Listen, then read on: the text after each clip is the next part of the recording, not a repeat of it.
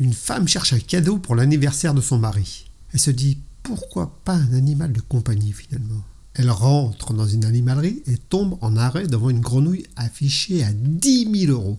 Elle demande au vendeur ce qu'elle a de spécial pour valoir ce prix-là. Le vendeur répond C'est la reine qui la falisse. Elle fait des fellations comme une déesse.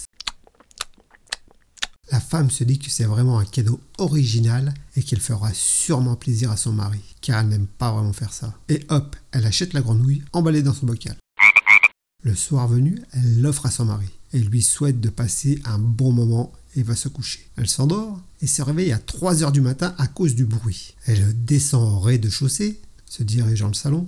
Personne. Son mari n'est plus devant la télé, mais dans la cuisine. Elle rentre dans la cuisine.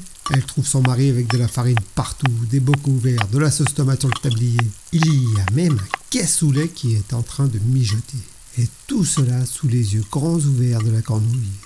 La femme s'écrie. Mais je peux savoir ce que tu es en train de faire? Merci pour ton cadeau.